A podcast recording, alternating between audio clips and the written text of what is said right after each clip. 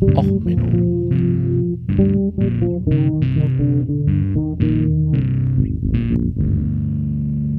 Der inkompetente Podcast über Dinge aus Militär, Technik und Computer, die so richtig in die Hose gingen. Hello, welcome to. Uh, oh, Menno, no, um, not in English. Sorry, folks, this will be German. Um, ja, hallo, herzlich willkommen äh, zu Menno, wo äh, es keine englische Version zu gibt. Ja, nee, ähm, heute aber mit einem sehr englischen, sehr kanadischen Thema. Winters in Winnipeg, If Day. Ja, ähm, ich habe Freunde in Winnipeg und ähm, beim Durchscrollen von möglichen Themen für Menno es gibt ja so diese Wikipedia-Seiten, Kurioses aus der Wikipedia und so. Da gucke ich hin und wieder mal rein, ob ich da was finde. Und ja, ähm, heute Musik erstmal von Grizzly Fate Winter in Winnipeg.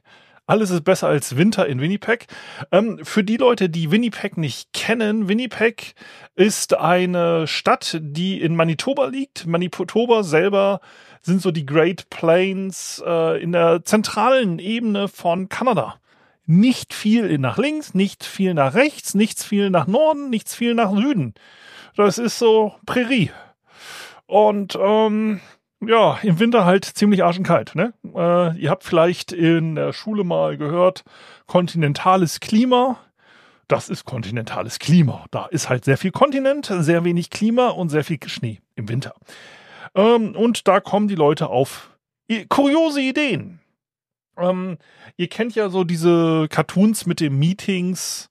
So, hä, was sollen wir tun? Drei Leute sitzen zusammen, einer schlägt was Sinnvolles vor, fliegt aus dem Fenster und die anderen machen das Bescheuerte. Genau, ähm, so ein Cartoon, das ist auch in Winnipeg passiert. Und zwar reden wir heute über den If Day. Nämlich am 19. Februar 1942 hat die deutsche Wehrmacht mit SS-Truppen zusammen Winnipeg besetzt. Es wurde die Zeitung umbenannt in Winnipegger Lügenblatt. Ähm, es wurde äh, verkündet, dass dieses Territorium nun Teil des Reiches ist und unter der äh, Jurisdiktion von äh, äh, Colonel Erich von Neuenburg steht, Gauleiter äh, für Winnipeg dass keine Zivilisten nach 9.30 Uhr auf der Straße sein sollen, ähm, dass nicht mehr als acht Leute am Stück sich versammeln durften. Es wurden Bücherverbrennungen äh, in zentralen Plätzen gemacht.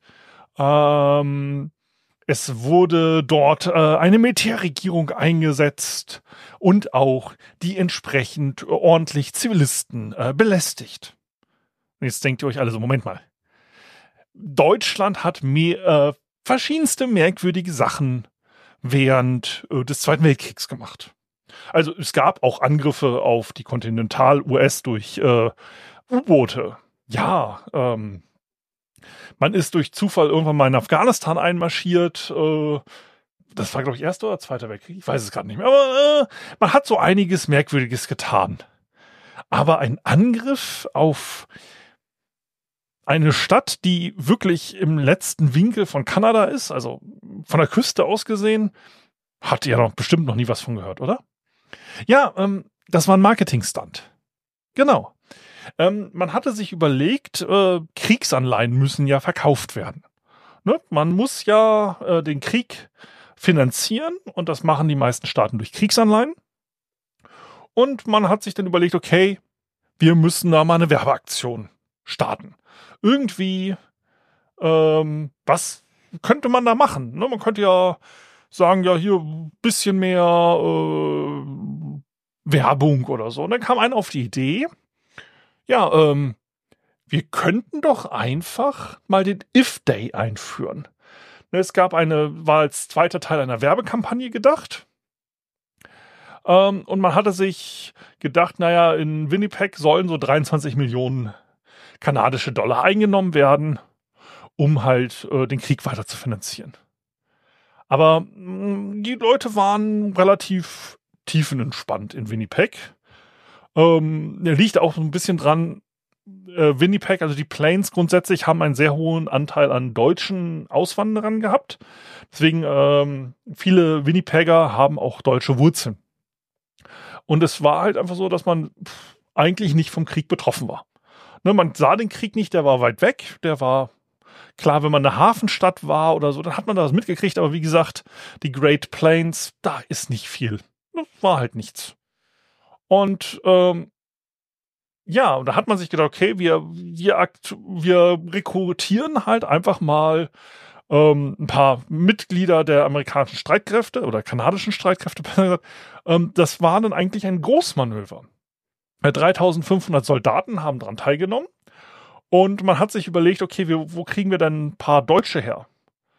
Äh, man hat halt erstmal ein paar Flugzeuge im das Tarnmuster der deutschen Luftwaffe übermalt und man hat halt auch ähm, äh, anderswo sich noch Leute zusammengesucht. Also es waren ähm, dort halt auch ähm, äh, Mitglieder des äh, jungen Clubs äh, der Handelskammer zusammengetragen wurden. Das waren eigentlich die Nazitruppen. Man hatte also so junge, stramme Männer sich aus den verschiedenen Clubs geholt, hat sich in Hollywood, äh, wirklich in Hollywood Uniformen ausgeliehen und äh, hat sich dann auch selber Schmisse äh, und sowas ähnliches ins Gesicht geschminkt, weil man davon ausging, jeder Deutsche hat ja einen Degenschmiss im Gesicht und ist dann aufmarschiert. Man hat ungefähr 3000 Dollar ausgegeben äh, an Requisiten und so weiter.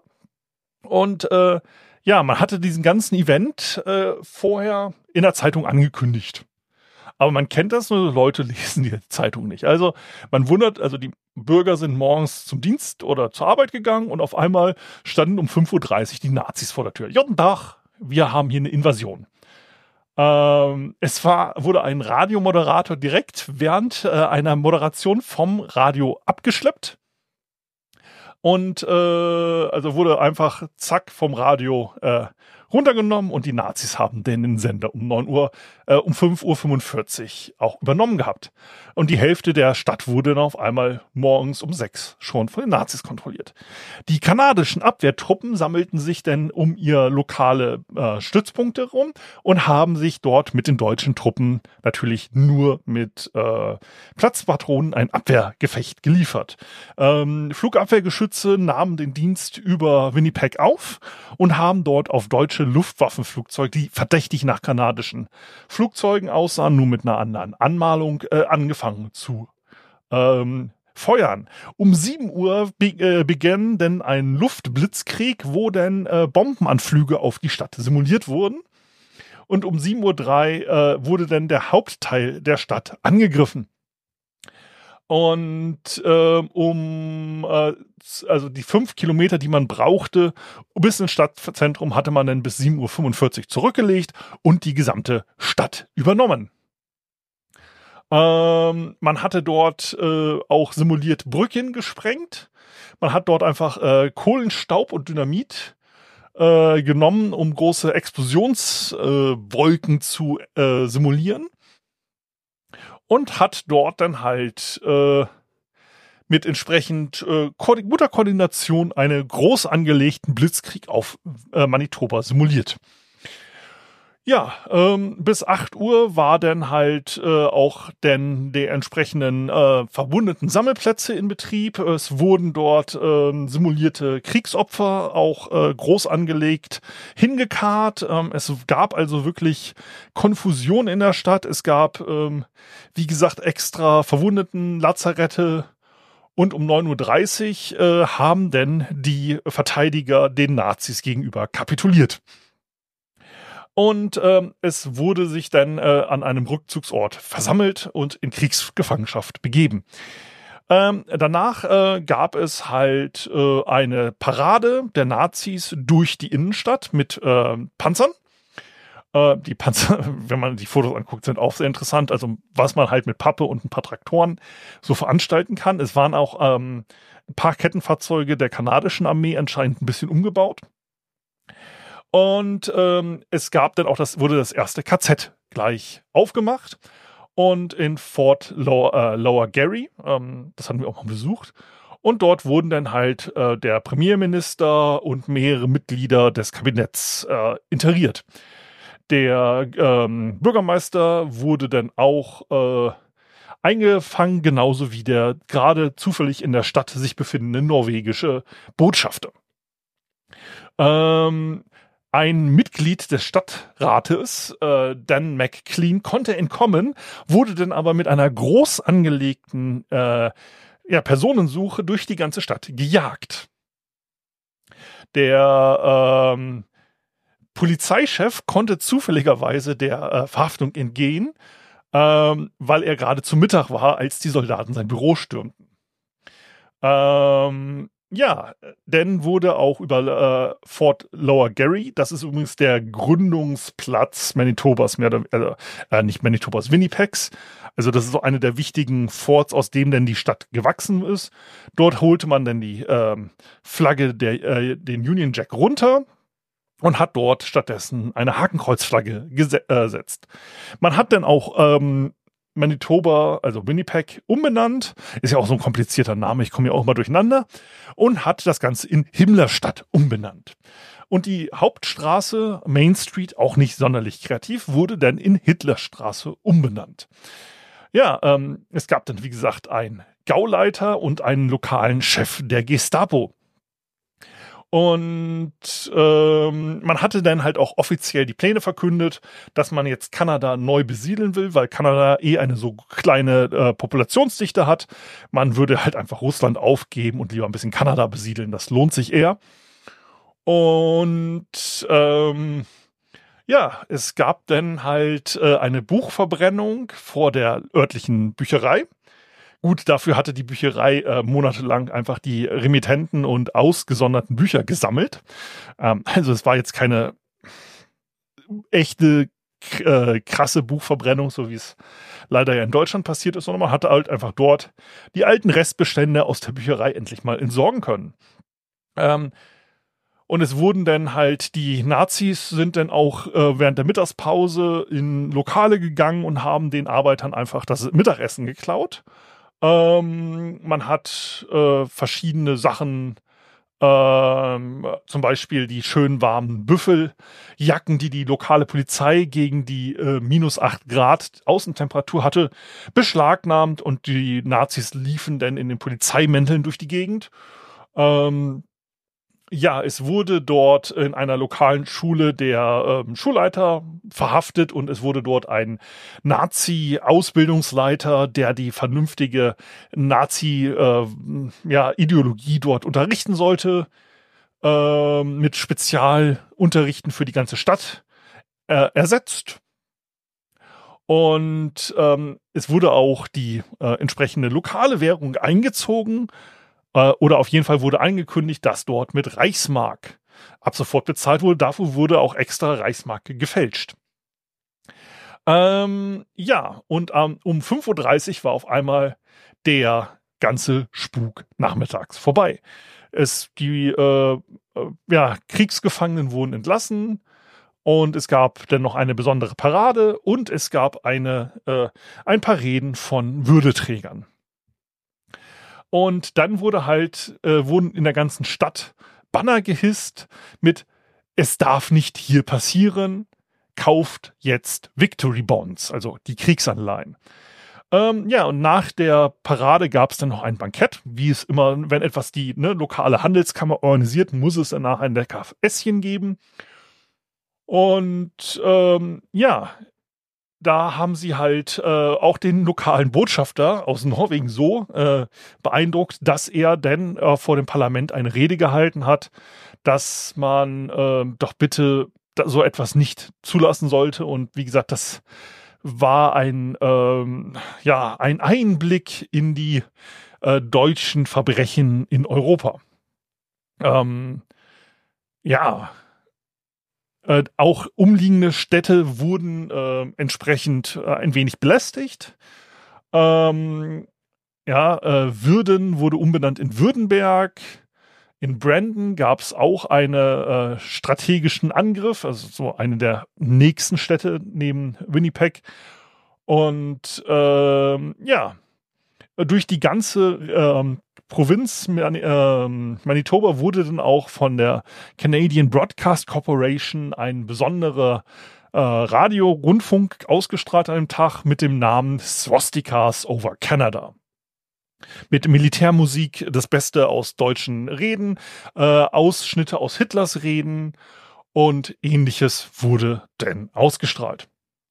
Ja, ähm, die ähm, entsprechende Verkaufskampagne war erfolgreich. Äh, man hat dort das äh, groß angelegte Ziel deutlich übertroffen an verkauften Kriegsanleihen.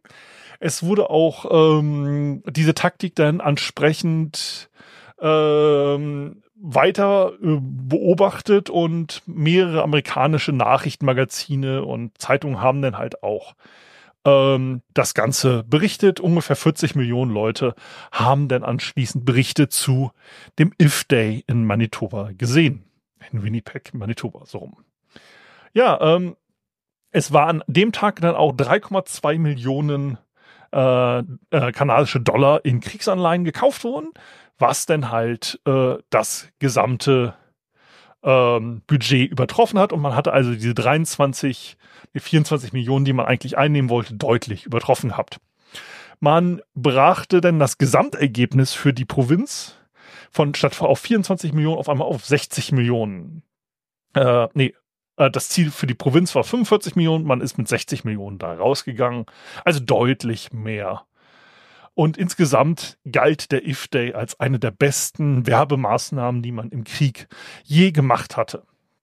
Ähm, ja, man hatte das Ganze dann auch sich überlegt. Ähm, man hat denn äh, Material aus Winnipeg genommen, um auch mal in die USA haben dann Vancouver ähnlich äh, angegriffen. Und 2006 gab es dann eine entsprechende Dokumentation dafür auch. Ähm, es gab aber auch natürlich echte Pläne der Nazis äh, für Nordamerika. Das kann man ja auch sehen, dass man da sich 1941 überlegt hatte, dass man eventuell sowas möglich wäre, aber seien wir ehrlich, da ist nie etwas rausgekommen. Ja, so ein kleiner Einblick mal in lokale Kuriositäten. Äh, wer hätte es denn gedacht, dass die Deutschen einmal Winnipeg angegriffen haben? Ja. Ähm, dieses Mal keine sinnvolle Lektion äh, aus der Folge. Äh, muss ja nicht alles Sinn haben. Ja, das meiste in der Welt hat ja keinen Sinn. Ähm, so, wenn ihr mal Werbung machen wollt, ja, dann besorgt euch doch ein paar Mitglieder der lokalen Handelskammer, ein paar Uniformen aus Hollywood und äh, macht mal eine Invasion einer Stadt neben euch. Äh, warum nicht, ne? Ja, ähm, also bleibt gesund. Äh, lasst keine Nazis bei euch durch die Städte marschieren. Das ist immer ein relativ guter Plan. Und ähm, Bücher verbrennen ist auch eher ungut. Also, Bleibt gesund, bis zum nächsten Mal, alles Gute, ciao, ciao, euer Sven.